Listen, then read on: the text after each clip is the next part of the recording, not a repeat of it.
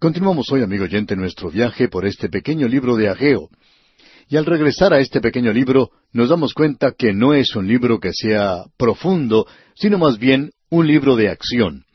Las cosas que ocurren en este pequeño libro nos demuestran que la vida se ha hecho muy complicada y compleja para nosotros, porque en realidad no enfrentamos los asuntos y los problemas como debemos. Nosotros no encaramos los hechos como debemos hacerlo y estamos tratando de vivir en un invernadero a causa de la indulgencia y la abundancia. Hemos entrado a ese período y puede que sea bueno para nosotros el ser probados en estos días para salir así de estas torres de marfil en las que muchos de nosotros vivimos. Este pequeño libro nos hace poner los pies sobre la tierra realmente. El profeta Geo llevaba consigo una vara de medir, una regla, un metro. Él estaba midiendo todo. Cuando uno reedifica un templo, pues necesita medir las cosas, necesita enfrascarse nuevamente en la labor. Así es que este hombre tiene un martillo en una mano y un serrucho en la otra. Está listo para trabajar. Y amigo oyente, si usted no está listo para trabajar, un estudio bíblico no le va a ayudar a usted mucho, si usted no está dispuesto a hacer lo que Dios quiere que haga, cualquier cosa que eso sea. Y Dios cree en el trabajo. Este es el Dios para el trabajo. Ahora hemos visto en primer lugar, en este pequeño libro maravilloso, que aquí se presenta un desafío, un reto de parte de Dios para su pueblo, y eso lo vemos en los primeros once versículos. Ellos estaban engañándose a sí mismos, pensando que estaban haciendo la voluntad de Dios. Y la razón por la cual ellos no habían construido el templo no era porque les costara algo, sino porque eran sencillamente perezosos. Pero ellos trataban de cubrir todo esto con una expresión un poco piadosa, diciendo, bueno, es que no ha llegado aún el tiempo para reedificar la casa de Jehová. No es aún la voluntad del Señor hacer eso. Y Dios les dijo que dejaran de ser tan perezosos, que se levantaran y comenzaran a trabajar. Él les dijo, ¿No se han puesto ustedes a pensar que yo les estoy juzgando? Ustedes han estado diciendo que las cosas son difíciles para ustedes, porque han tenido una cosecha mala y que no pueden ahorrar nada y han estado echándole la culpa a las circunstancias. Y Dios dice, ¿por qué no me acusan a mí? Yo soy quien ha enviado todo esto. Estoy tratando de despertarles. Y como ya hemos dicho anteriormente, Ageo era como un reloj despertador. Y usted sabe que un reloj despertador, pues, no es algo muy popular, no es algo amoroso que digamos está despertando a la gente. Y Dios les dice ahora que ellos deben meditar muy bien en sus caminos. Él les está diciendo que tienen que poner manos a la obra, que tienen que trabajar, y vemos que ellos responden a este reto, a este desafío.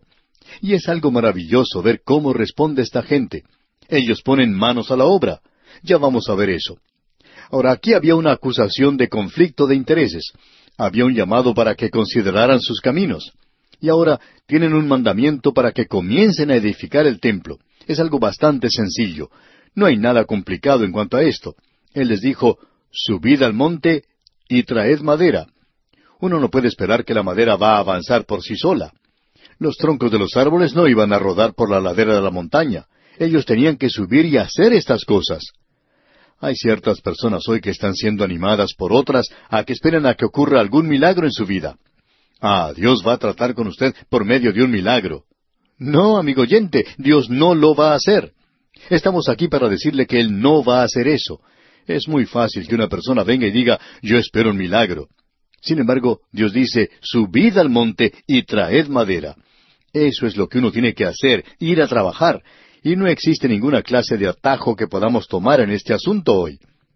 Hablando honestamente, amigo oyente, la pereza es la razón por la cual los maestros de la escuela dominical no tienen mayor éxito.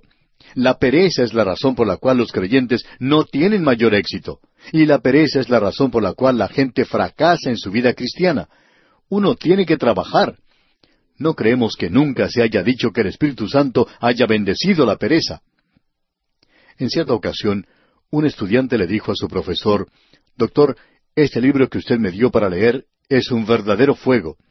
El profesor le miró fijamente y le dijo, Bueno, lo que usted tiene que hacer es apagarlo con el sudor de su frente. Y así es como que hay que hacer las cosas. Uno no puede esperar que la vida cristiana se le dé a uno servida en una bandeja. Amigo oyente, el milagro tiene lugar en la obra que usted lleva a cabo.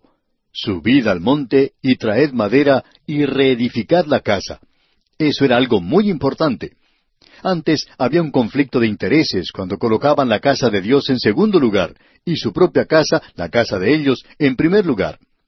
Ahora alguien quizá diga, bueno, usted dice que la casa de Dios, que la obra de Dios debe ser lo primero. ¿Y acaso no es importante que la casa de un hombre sea considerada? Sí, amigo oyente, lo es. ¿Cómo puede uno medir eso entonces? Bueno, si usted está viviendo en una casa que es mucho mejor que su iglesia, entonces tendría que darle vergüenza, porque en realidad hoy necesitamos tener un lugar a donde pueda ir la persona que no es salva, un lugar del cual usted no se avergüence.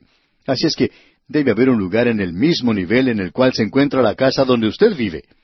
De modo que Dios les llama para que mediten. Luego les dan mandamiento. Les dijo que quería que fueran a trabajar. Y aquí tenemos lo que el doctor Frank Morgan ha llamado, primero, un llamado a la mente. Él les dijo esto al principio mismo. Él dijo, ¿Dicen ustedes que no ha llegado el tiempo de edificar la casa de Jehová? Quiero que ustedes piensen en cuanto a esto, porque ustedes están viviendo en casas muy buenas. Y este es el llamado a la mente. El segundo llamado fue a meditar. Este era un llamado al corazón. Él les dijo, meditad bien sobre vuestros caminos. Este era el reto, el desafío que Dios le da a esta gente y ellos no estaban haciendo esto. Luego les da un mandamiento, y un mandamiento es un llamado a la voluntad. Subid al monte y traed madera y reedificad la casa. Tan sencillo y tan importante. Simplemente hay que arremangarse y ponerse a trabajar por Dios en el presente. Hay tantas personas que están sentadas a un lado observando lo que ocurre.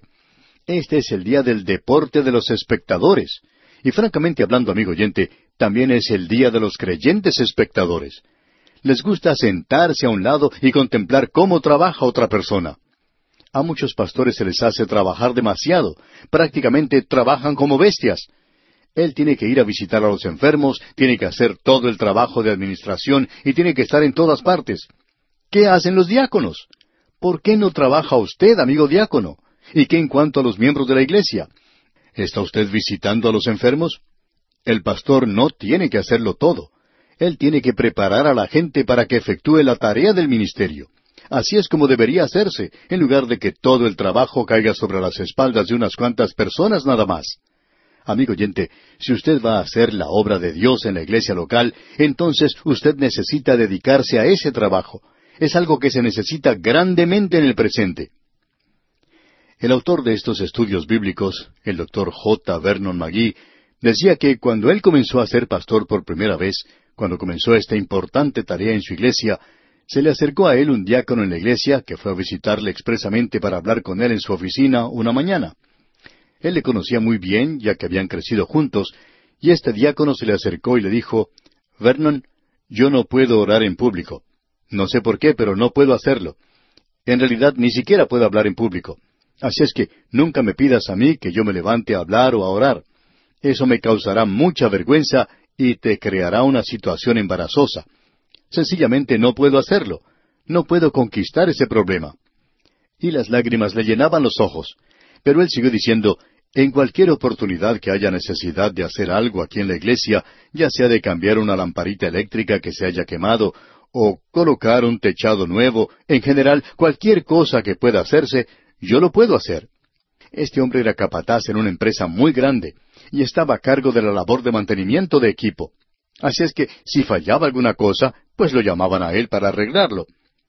Y lo que el doctor Magui hizo después de esa reunión fue llamarle cuando había necesidad de hacer cualquier reparación en la iglesia o cuando había que remodelar algo. Y cuando se llamaba a este hombre, en menos de una hora, él estaba allí con una cuadrilla de hombres para hacer esa tarea. Y el doctor Magui decía que él aprendió desde el principio que este hombre era una persona de mucho valor para la iglesia, era como Ageo, era alguien que hacía la tarea, la labor que era necesario hacer. Y cuando había personas que visitaban esa iglesia, ellos exclamaban, Bueno, esta iglesia luce muy bien cuidada, es un lugar muy hermoso para venir a adorar. Pero ¿sabe por qué, amigo oyente? Porque había allí un hombre que no podía orar en público. Y gracias a Dios que no lo podía hacer, porque en algunas iglesias hay demasiados de ellos. Se necesita personas que trabajen. Se necesita personas que se arremanguen la camisa y se pongan a trabajar. En realidad, amigo oyente, este libro es demasiado sencillo para tomar parte en la lista de los libros de la palabra de Dios. Debería ser más complicado. Él les dio un mensaje, un sermón aquí. Subid a la montaña. Ese es el punto número uno. Traed madera. Ese es el punto número dos. Reedificad la casa. Ese es el punto número tres. Y amigo oyente, no hay nada más que decir en cuanto a esto. Siguiendo adelante entonces, podemos notar lo que nos dice el versículo nueve de este capítulo uno de Ageo. Buscáis mucho y halláis poco, y encerráis en casa, y yo lo disiparé en un soplo. ¿Por qué? dice Jehová de los ejércitos. Por cuanto mi casa está desierta, y cada uno de vosotros corre a su propia casa. Ustedes han estado tan ocupados construyendo su propia casa, cuidando su propiedad, que han dejado de lado las cosas de Dios y ahora se preguntan por qué les está sucediendo estas cosas. Nuevamente debemos decir que ellos aparentemente eran demasiado piadosos como para acusar a Dios de eso. Decían que eran las circunstancias. Era un año malo para la cosecha y ellos habían tenido sequía. Pero Dios les dice que les quiere informar que Él es quien ha hecho todo eso. Él dice que Él fue quien causó, quien provocó todo lo que les ha sucedido a ellos y que ellos no habían tenido éxito en nada. ¿Por qué?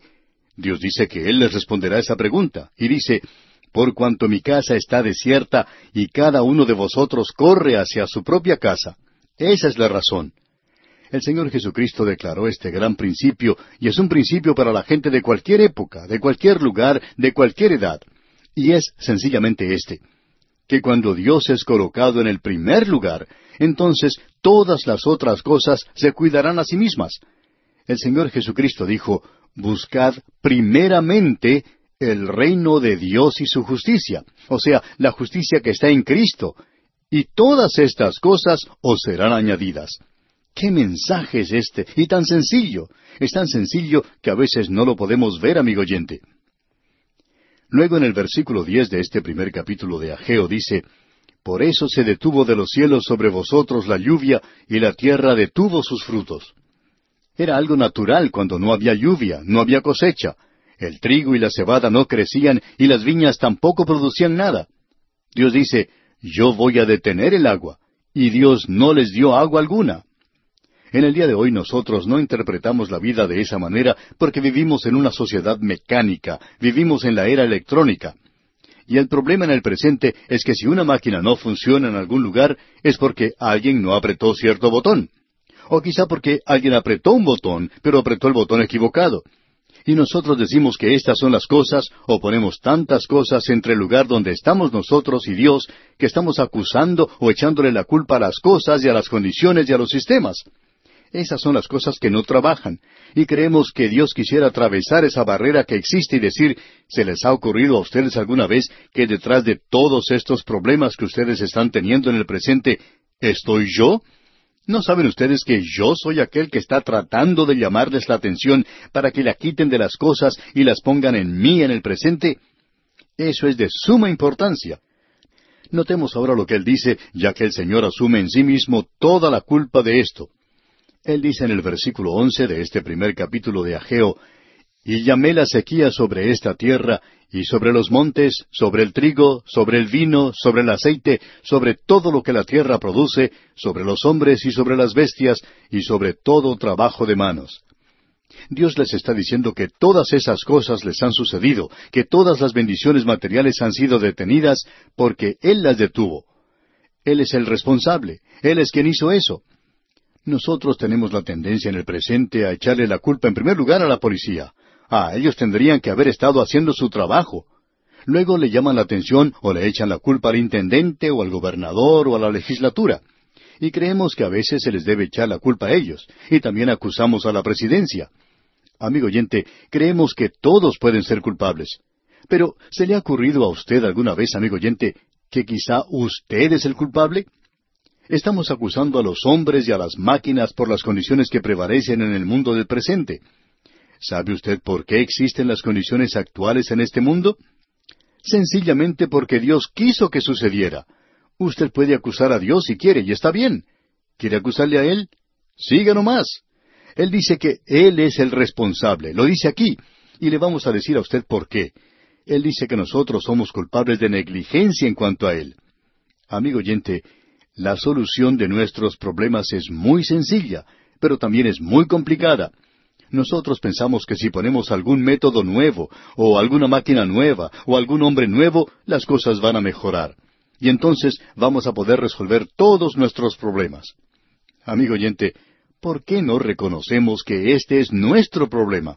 ¿Qué es lo que lo ha causado y cómo puede ser resuelto? Es algo muy sencillo y muy común. Leamos primero el versículo 12, y cuando veamos lo que se nos dice en este versículo 12, vamos a ver la respuesta al desafío que Dios le ha dado a esta gente. Tenemos aquí este versículo 12 y nos enseña la construcción del templo.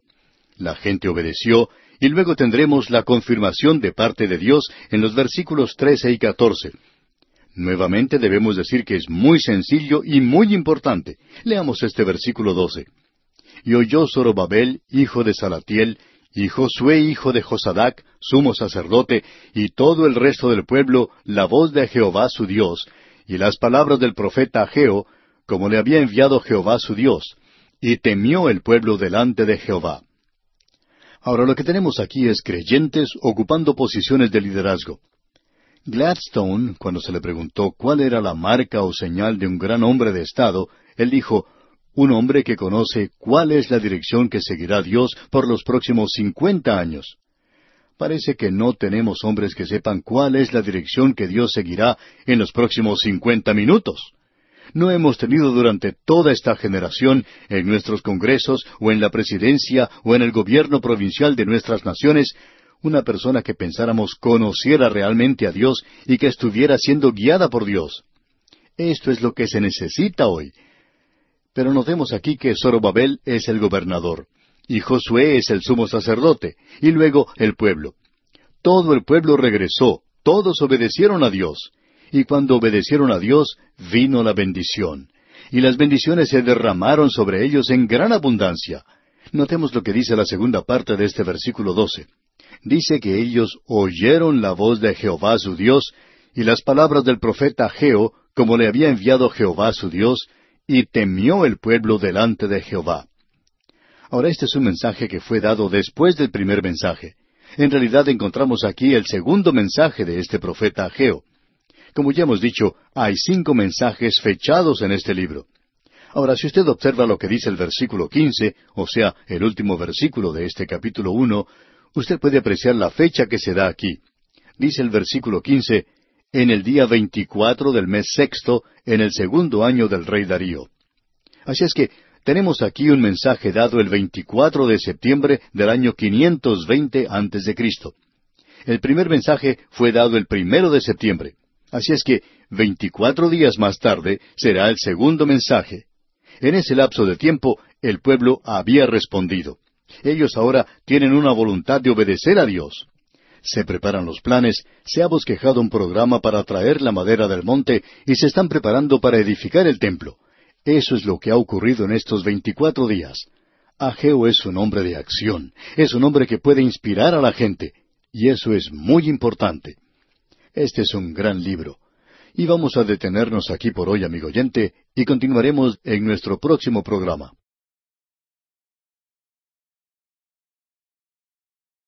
Continuamos hoy, amigo oyente, nuestro viaje por este libro del profeta Ageo.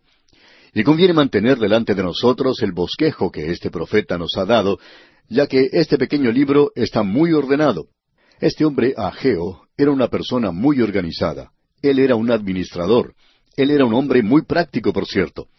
Él está allí afuera ayudándole a la gente a reedificar el templo y animándolos todo el tiempo y estimulándolos. Y como hemos visto en los primeros once versículos del primer capítulo, Ageo presenta un desafío al pueblo, ya que en primer lugar existe allí una acusación de conflicto de intereses. Ellos habían puesto sus propios intereses egoístas contra el programa de Dios. Esa era la razón por la cual no se había reedificado el templo. Y ellos estaban dando la excusa de que sencillamente no era el tiempo de reedificar. Luego Dios les pide que reconsideren su camino. En realidad, Dios estaba buscándolos y no se habían dado cuenta, no habían reconocido eso. Ellos se habían endurecido al hecho de que el problema que estaban teniendo era un juicio de parte de Dios sobre ellos. Y Él les llamó entonces para que meditaran sobre sus caminos. Luego Él les da un mandamiento de que construyan el templo. Y la solución a su problema es algo bastante sencillo. Tenían que subir al monte y derribar los árboles. En segundo lugar, debían traer la madera. Y luego debían edificar la casa, el templo de Dios. Un mensaje, un sermón de tres puntos, algo que no es muy excitante, por cierto, pero era así de sencillo. Ahora los resultados de esto iban a ser fantásticos. Dios iba a ser complacido y Dios iba a ser glorificado. Amigo oyente, ahora ellos estaban colocando a Dios en primer lugar. ¿Y qué era lo que iba a suceder? Bueno, hasta ahora las bendiciones materiales habían sido retenidas. Él les dijo eso de una manera muy clara. Él hace una revisión de la posición de ellos y expone claramente la razón para ese juicio. Ellos habían fracasado en construir el templo, habían fallado en eso. Ahora, en el versículo doce de este capítulo uno y en los versículos restantes tenemos la respuesta a ese desafío. En primer lugar, tenemos la construcción del templo en el versículo doce. La gente obedeció. Leamos. Y oyó Zorobabel, hijo de Salatiel, y Josué, hijo de Josadac, sumo sacerdote, y todo el resto del pueblo, la voz de Jehová su Dios, y las palabras del profeta Ageo, como le había enviado Jehová su Dios, y temió el pueblo delante de Jehová. Ahora ellos hicieron dos cosas aquí. Ellos obedecieron. Usted recuerda que se nos enseña que el obedecer es mejor que sacrificios. Obediencia, si andamos en luz, como Él está en luz, tenemos comunión unos con otros, y la sangre de Jesucristo su Hijo nos limpia de todo pecado. Nosotros debemos andar en la luz de la palabra de Dios, y la palabra de Dios nos hará sentir humildes y nos mostrará nuestras faltas, nuestros fracasos y todo eso. A muchos de nosotros no nos gusta que se nos muestre esas cosas, pero si las miramos y tratamos con ellas, entonces podemos descubrir que la sangre de Jesucristo continúa limpiándonos de todo pecado y vamos a tener comunión con Dios. De modo que el pueblo de Israel obedeció a Dios, dice aquí, y temió el pueblo delante de Jehová. Esa es la segunda cosa. El principio de la sabiduría es el temor de Jehová. Esta gente no solo creyó a Dios, sino que obedeció a Dios y también temieron a Dios. Y ahora ellos reciben confirmación de parte de Dios. Leamos el versículo 13. Entonces Ageo, enviado de Jehová, habló por mandato de Jehová al pueblo, diciendo, Yo estoy con vosotros, dice Jehová.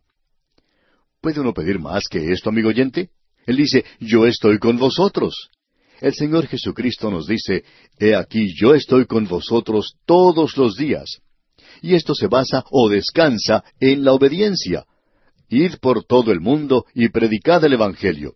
Él no dijo, yo estaré con ustedes si se quedan sentaditos y no hacen nada para Dios. Él nunca dijo que estaría con usted allí. Él dice que estará con usted cuando usted obedezca. Ese es el lugar de bendición, amigo oyente. Usted y nosotros podemos tener comunión con Él. Yo estoy con vosotros, dice Jehová. Uno no puede agregar nada a esto. No podemos tener nada mejor que eso. Lo que sucede ahora es que los líderes se dedican a la tarea, al trabajo, de una manera muy entusiasta.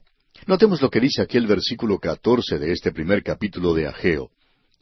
Y despertó Jehová el espíritu de Zorobabel, hijo de Salatiel, gobernador de Judá, y el espíritu de Josué, hijo de Josadac, sumo sacerdote, y el espíritu de todo el resto del pueblo. Y vinieron y trabajaron en la casa de Jehová de los ejércitos, su Dios. Es muy importante que notemos esto. Al liderazgo de la nación. Tenemos aquí a un líder civil, a Zorobabel, el gobernador. Él estaba en el linaje real. Él era el hijo de Salatiel. Y la palabra Salatiel es una palabra interesante. Significa pedir a Dios en oración. Así es que detrás de todo esto hay mucha oración. Y dice aquí que esta gente vino y trabajó en la casa de Jehová de los ejércitos. Jehová de los ejércitos era su Dios. Allí también está Josué, el sumo sacerdote, y luego el remanente de la gente. Así es que todos estaban unidos allí, el gobierno, los ciudadanos y los líderes religiosos. Ellos tenían una religión dada por Dios en aquel día. Y esto tuvo lugar, según leemos en el versículo quince, en el día veinticuatro del mes sexto, en el segundo año del rey Darío. O sea que la fecha era el veinticuatro de septiembre del año quinientos veinte antes de Cristo. El primer mensaje, usted recordará, había sido dado el primero de septiembre del año 520 antes de Cristo. Esa fue la fecha cuando Dios les desafió, les retó a esta tarea, y ellos respondieron a ese desafío. Y el 24 de septiembre, Ageo entonces presenta este segundo mensaje. El pueblo ya se había reunido, se había organizado. Ellos iban a comenzar a trabajar y han comenzado ahora a derribar los árboles, a cortar la madera y estaban comenzando a edificar. Y nos imaginamos que para entonces ya habían puesto los cimientos y probablemente ya estaban levantando parte de la estructura del templo.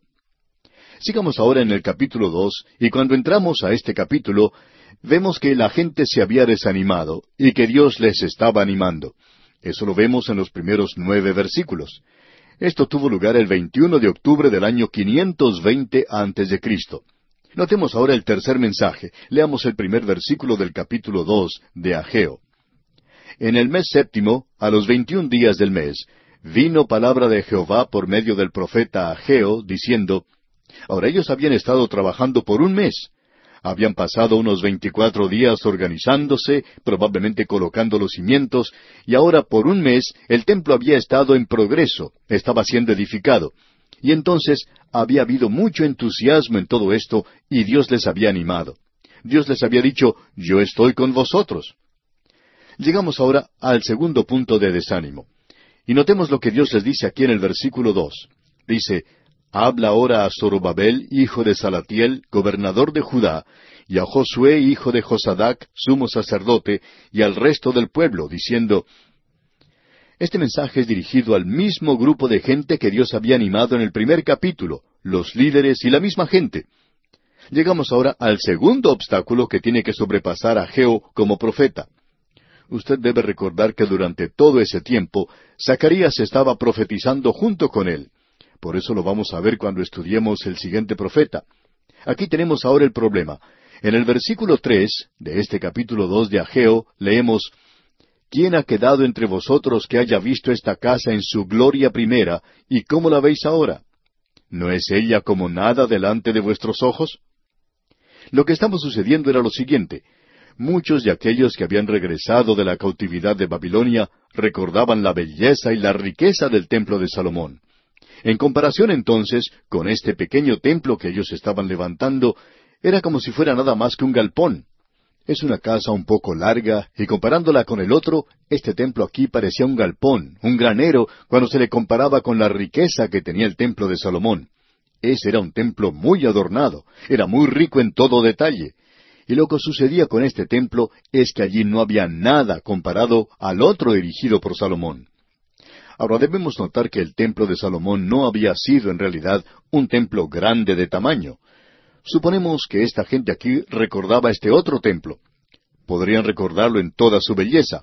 Ellos podían recordar la riqueza que había allí y lo adornado que era, y todas las joyas que habían sido colocadas en ese templo, el oro y la plata que se había utilizado en él. En realidad, el templo de Salomón ha sido evaluado según la riqueza que se utilizó para su construcción. Y uno puede encontrar cifras que oscilan entre los cinco y los veinte millones de dólares.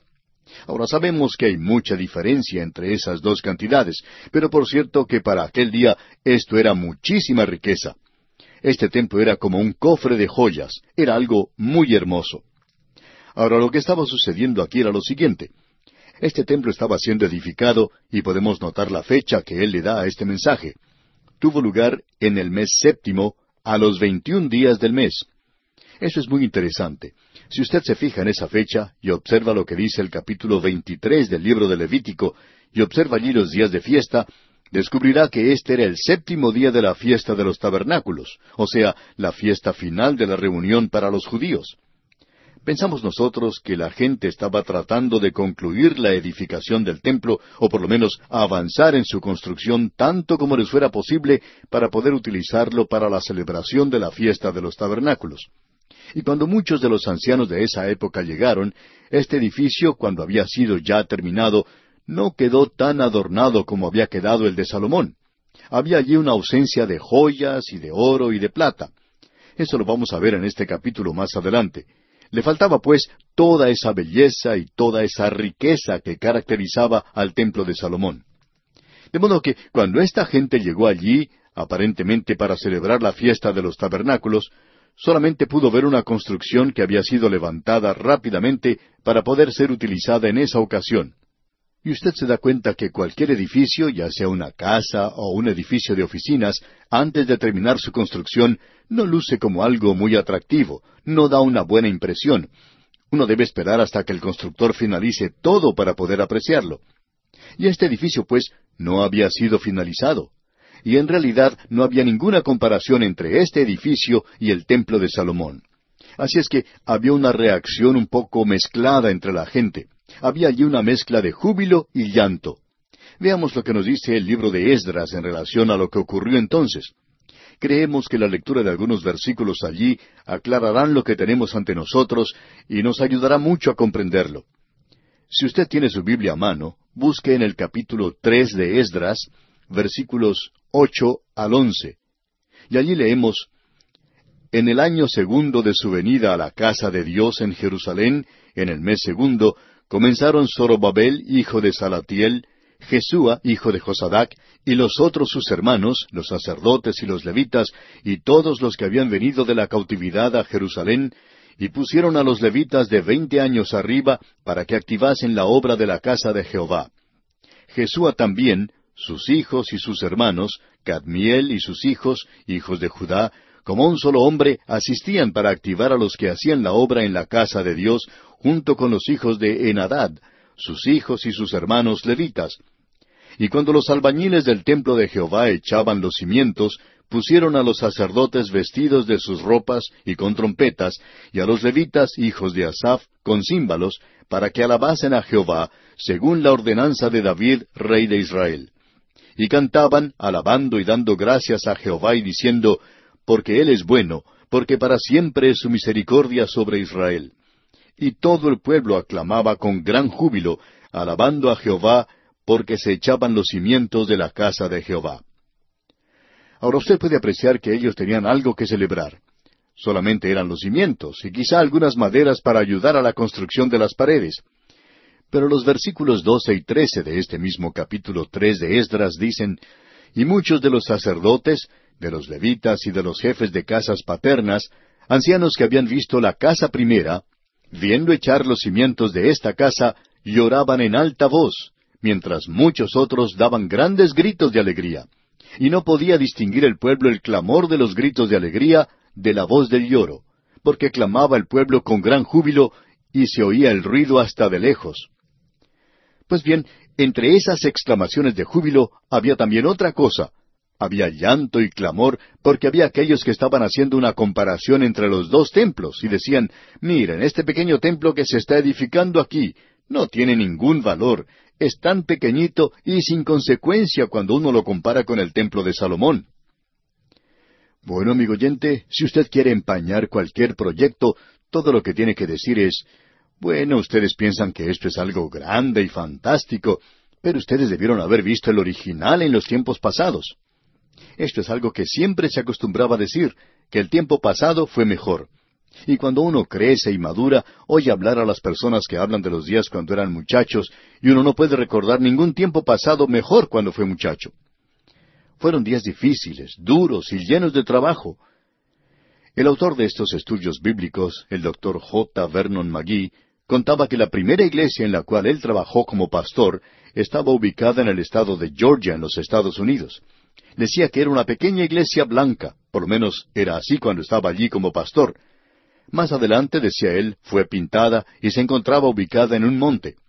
Y decía él que cuando él estaba allí como pastor estudiante, tuvo unas reuniones en el verano, y él predicó una serie de mensajes evangelísticos basados en el libro de Apocalipsis. Decía que no lo había podido hacer desde entonces, pero lo hizo en esa ocasión, y Dios le bendijo. Muchos jóvenes fueron salvados entonces. Y en la última reunión, un domingo por la noche, en el calor del atardecer, decía él, se sentó a la entrada de la iglesia y estaba allí conversando con los demás jóvenes de lo maravilloso que había sido reunirse todos esos días. Pero allí había también un anciano que tenía las barbas de Matusalén, y este hombre dijo, Ustedes piensan que han tenido una buena reunión aquí, ¿verdad?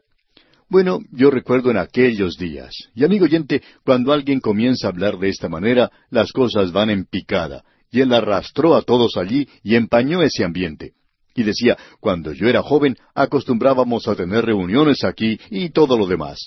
Y luego decía en cuanto a esas reuniones, y las reuniones que acababa de tener el doctor Magui allí resultaron muy pequeñitas y hasta insignificantes comparadas con las suyas.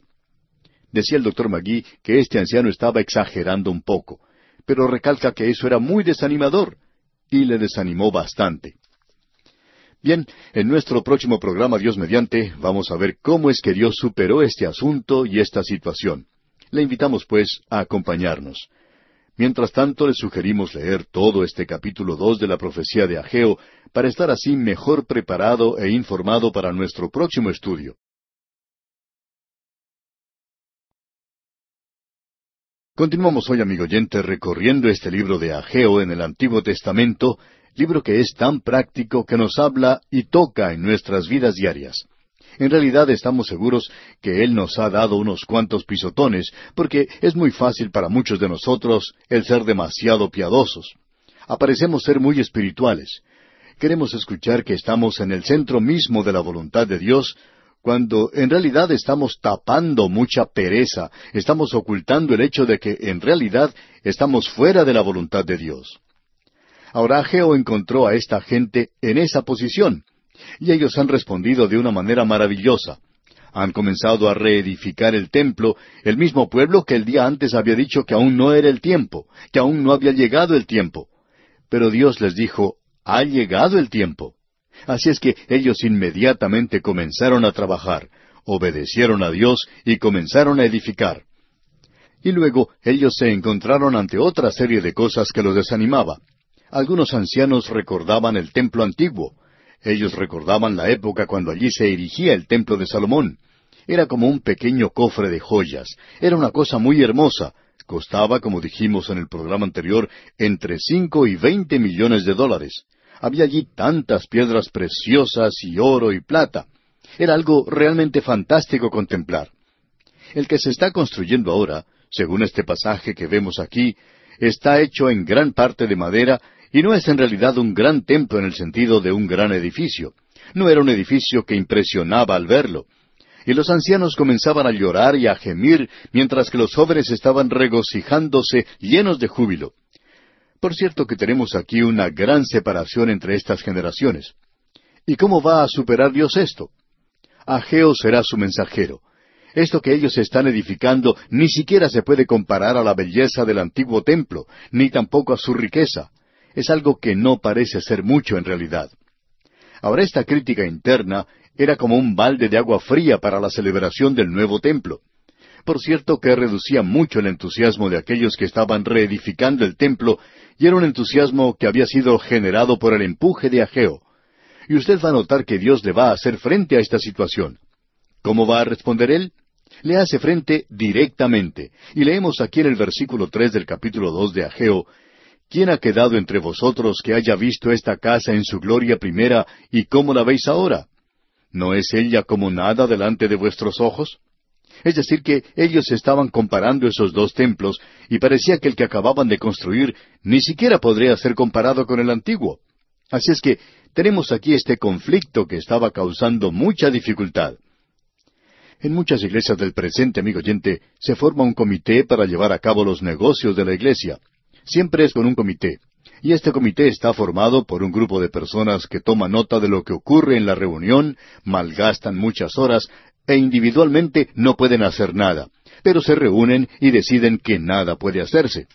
O podríamos decir que es un grupo de personas incompetentes, nombradas por personas indiferentes para hacer lo innecesario. Así es como funciona un comité. Y así es como tratamos hoy con los problemas que se presentan en nuestras iglesias. Conocemos este método muy bien, pero esa no es la forma en que Dios resolvió este asunto. Él simplemente enfrentó el problema directamente y presentó una solución muy sencilla. Él está diciendo aquí, así es, esta casa ni siquiera se puede comparar con la otra. Veamos la realidad. Claro que no se puede comparar. Pero escuche lo que Dios dice en el versículo cuatro. Pues ahora, Zorobabel, esfuérzate, dice Jehová, Esfuérzate también, Josué, hijo de Josadac, sumo sacerdote, y cobrad ánimo, pueblo todo de la tierra, dice Jehová, y trabajad, porque yo estoy con vosotros, dice Jehová de los ejércitos. Esto es realmente maravilloso. El reto o desafío de Dios es un desafío doble. Él lo dijo tres veces, esfuérzate. Él le dijo al gobernante Zorobabel, esfuérzate. Le dice al líder religioso, esfuérzate. Y le dice al pueblo que cobre ánimo, que se esfuercen. Esa es una forma maravillosa de decirlo. Muy sencillo, por cierto, pero francamente hablando, es muy importante. Ahora esto es algo que el apóstol Pablo dijo allá en su epístola a los Efesios. A nosotros nos ha tocado vivir en un mundo grande, un mundo malo. ¿Y que puede servirnos de aliento? La obra de Dios en muchos lugares es tan pequeña que no parece tener mucho significado. ¿Cuál es la respuesta para esto? Bueno, aquí tenemos la respuesta de Dios. Por lo demás, hermanos míos, fortaleceos en el Señor y en el poder de su fuerza. Eso es lo importante, amigo oyente. Usted no puede hacer nada, pero Dios puede hacer mucho. Fortaleceos en el Señor. ¡Cuán maravilloso es esto! Esto es algo que también encontramos en el capítulo once de la Epístola a los Hebreos, versículo treinta y cuatro, donde dice Apagaron fuegos impetuosos, evitaron filo de espada, sacaron fuerzas de debilidad, se hicieron fuertes en batallas, pusieron en fuga ejércitos extranjeros. ¿Acaso no usa Dios las cosas débiles de este mundo? Dios no busca esos grandes edificios bien adornados, esos grandes mausoleos que tienen un gran campanario. En esos lugares no está ocurriendo nada de gran importancia, amigo oyente. ¿Sabe usted dónde están ocurriendo las cosas de veras? En lugares suburbanos, residenciales, o en algún pequeño lugar donde la iglesia está absolutamente llena. Sabemos de qué estamos hablando cuando mencionamos esto. Cuando uno viaja por muchos lugares, tiene el privilegio de observar y considerar esto. También lo puede observar en otros países. Por ejemplo, hay una gran iglesia en Londres, Inglaterra, un lugar que antes se llenaba con miles de personas tres veces por semana. Pero ahora a duras penas asiste un promedio de doscientas personas. Un edificio grande, sí, imponente, pero que ya no es impresionante. Tiene un nombre formidable también. Y eso ocurre en muchas grandes iglesias. La gran cantidad de madera que uno puede apreciar en esos bancos vacíos. Nadie hay que se siente en ellos. Sin embargo, uno sale a una de estas pequeñas iglesias que están completamente llenas de personas, gente tan apiñada que es necesario tener dos o tres servicios por día. Eso ocurre en muchas iglesias en estos días. Esto podría ser demasiado para un predicador ya anciano, pero parece que los jóvenes pueden hacerlo y lo están haciendo. De modo que, amigo oyente, en el día de hoy nosotros debemos ser fortalecidos en el Señor. Y eso no lo dijo él una vez o dos veces, sino que el apóstol Pablo, escribiendo al joven predicador Timoteo, le dice en el capítulo dos, versículo uno de su segunda epístola a Timoteo, Tú pues, hijo mío, esfuérzate en la gracia que es en Cristo Jesús. Y Pablo le dice, Tú eres un hijo de Dios, esfuérzate. ¿Qué palabra de ánimo debería ser esta? Hay personas que dicen, bueno, mi obra es tan pequeña, mi grupo es tan pequeño, que no creo que sea mucha cosa. Amigo oyente, si esto es lo que usted está pensando, es el diablo el que le está hablando a usted. Dios es quien va a utilizar esa vara de medir y determinar quién es grande y quién no lo es. En el día de hoy se está edificando muchas pilas o montañas de paja que son muy impresionantes, por cierto. Siempre hemos temido el estar edificando una gran montaña de paja. Ahora alguien quizá diga, bueno, pero hay algo de oro en eso. Pero, amigo oyente, ¿ha tratado usted alguna vez de encontrar una aguja en un pajar? ¿Cómo va a poder encontrar un pedacito de oro si es del mismo color que la paja? En el día de hoy el asunto no es el tamaño de la obra, amigo oyente, ya que Dios nos presenta de una manera muy clara que eso no es lo importante. Dios nos está diciendo a usted y a mí, amigo oyente, velad, estar firmes en la fe, portaos varonilmente y esforzaos. Él se está dirigiendo a un grupo de niños allá en Corinto. Y Pablo les está diciendo que salgan de la cuna. Él quiere que se bajen de esa silla para niños y que crezcan y que sean fuertes en el Señor. ¿Y cómo necesitamos eso hoy en la obra de Dios, amigo oyente? Él no había terminado con el asunto de los Corintios, ya que cuando escribió su segunda epístola a los Corintios, él dijo, Porque las armas de nuestra milicia no son carnales, sino poderosas en Dios para la destrucción de fortalezas. En cierta ocasión tuve el privilegio de acompañar a uno de los grandes predicadores latinoamericanos, a quien admiro y respeto en gran manera, el doctor Luis Palau, y tuve la oportunidad y el privilegio, como dije, de acompañarle en una cruzada evangelística en la ciudad de Santo Domingo, en la República Dominicana. Y mientras estaba participando en esta cruzada, tuve también el privilegio de ser invitado a predicar en alguna de las iglesias locales. Y en cada una de esas invitaciones yo tenía una lucha conmigo mismo. Y siempre me preguntaba, ¿por qué no invitarán al hermano Palau, que por cierto es mucho más capacitado que yo y tiene mejores dones que los que yo tengo? Y tenía que hablar de una manera sincera y franca con el Señor y decirle, Señor, tú sabes que yo soy incapaz e insuficiente. ¿Y quién es suficiente para esta tarea?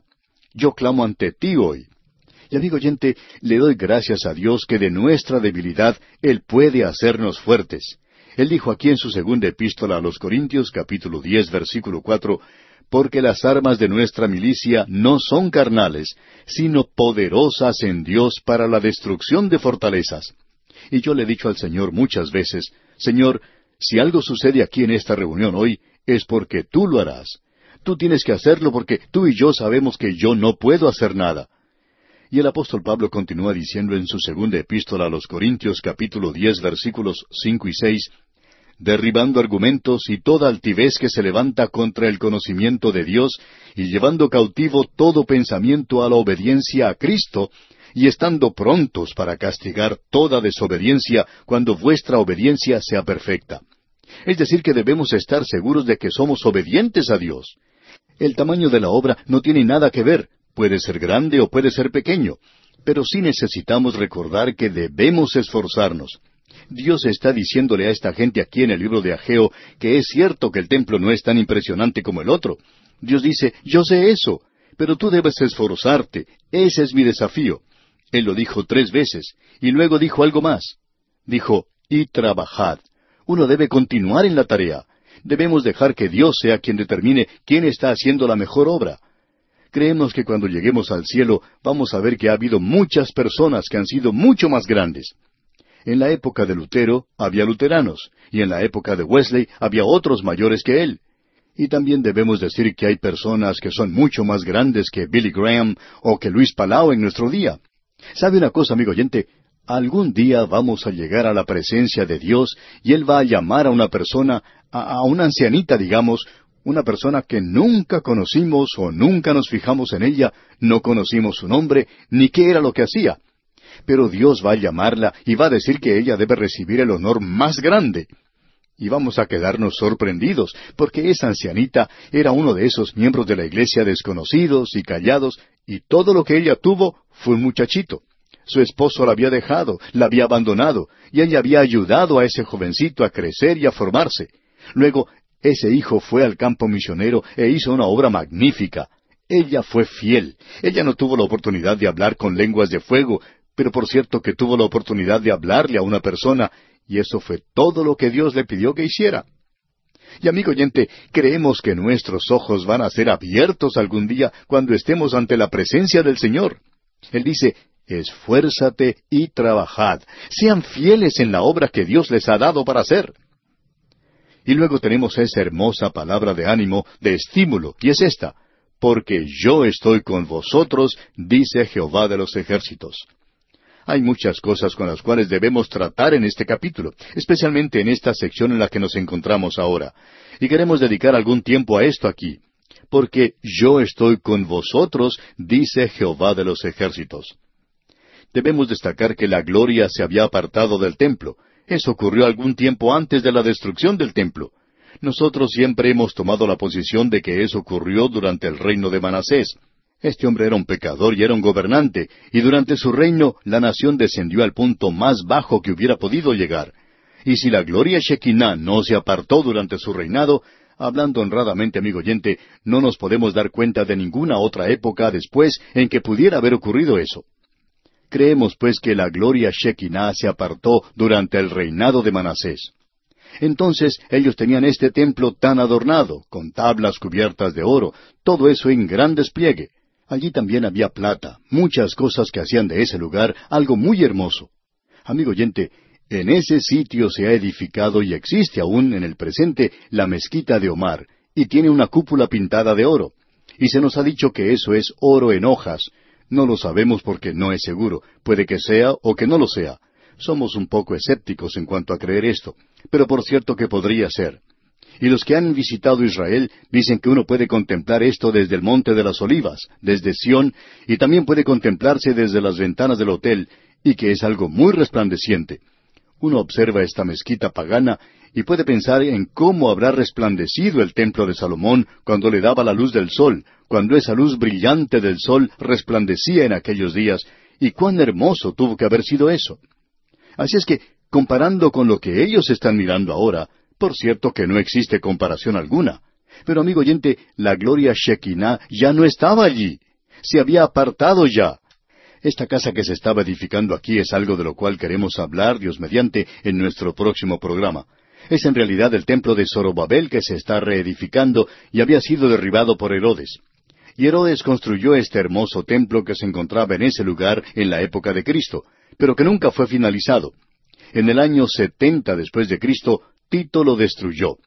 Y el Señor siempre contempló esto como una casa, como una sola y no como tres. Así es que Él hablará de esto un poquito más adelante. Pero en realidad la casa que ellos están edificando ahora está en la misma línea con la casa que estará allí cuando el Señor Jesús venga y camine en ese templo y lo limpie. Ahora observemos esto por un momento. Él era la gloria Shekinah. Él era Dios manifestado en la carne. Y Juan dice, contemplamos su gloria. Pero él tenía el velo de la carne y anduvo por ese templo no una vez, sino muchas veces. Entonces el Señor le dice a esta gente, sí, esto no es mucho, pero yo estoy con ustedes. Y esto es mucho mejor que tener un templo hermoso, suntuoso, y que Dios no esté allí. Y ese es el contraste que existe con un gran edificio que tenga los bancos vacíos. No es nada más que un mausoleo frío e indiferente. Pero en una pequeña iglesia, a la vuelta de la esquina, se encuentra allí un joven predicador hablando y predicando la palabra de Dios. Necesitamos tener una perspectiva hoy de lo que es real y verdadero y de lo que no lo es de lo que Dios está bendiciendo y de lo que Dios no está bendiciendo. Esta sección en la cual nos encontramos ahora, amigo oyente, es algo realmente maravilloso. Pero vamos a detenernos aquí por hoy y continuaremos Dios mediante en nuestro próximo programa. Mientras tanto, le sugerimos que usted complete la lectura de este capítulo dos, o sea, termine la lectura del libro de Ageo,